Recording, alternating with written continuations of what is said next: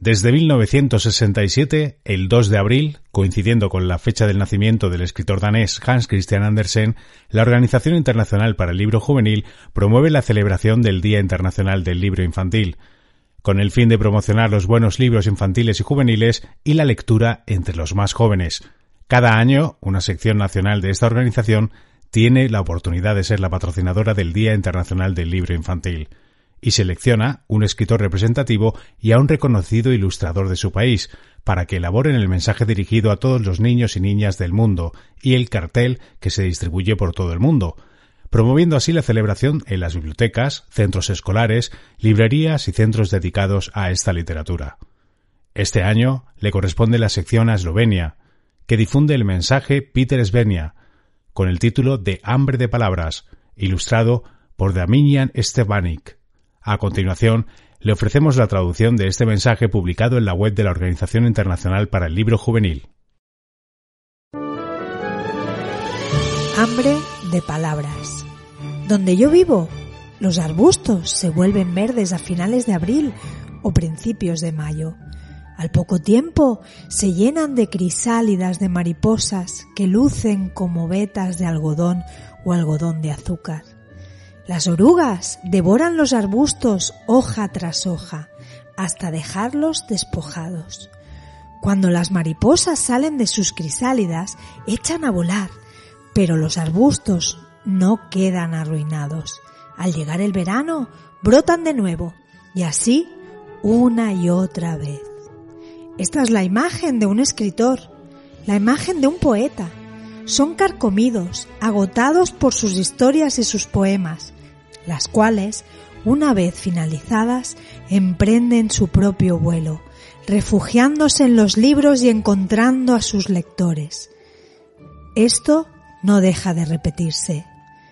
¿Qué ocurre con estas historias y con estos poemas? Conozco a un chico al que tuvieron que operar de los ojos. Tras la operación, pasaron dos semanas donde solo se le permitió permanecer recostado sobre su lado derecho y después de aquello, otro mes donde no pudo leer nada. Cuando volvió a coger un libro, mes y medio después, sintió como si estuviera recogiendo palabras a cucharadas, casi comiéndoselas. Y conozco a una chica que ahora es maestra, me dijo, pobres de aquellos niños a los que sus padres no leían libros. Las palabras en los poemas y en los cuentos son alimento, no alimento para el cuerpo, nada que pueda llenar el estómago, son alimento para el espíritu y para el alma. Cuando el hombre tiene hambre o sed, se le encoge el estómago y se le seca la boca. Busca encontrar algo para comer, un trozo de pan, un plato de arroz o de maíz, un pescado, un plátano. Cuanto más hambriento se encuentra, más se le estrecha la mirada, ya no ve otra cosa que aquello que pueda saciarle. Sin embargo, el hambre de las palabras se manifiesta de forma distinta, como una tristeza, una apatía, una arrogancia.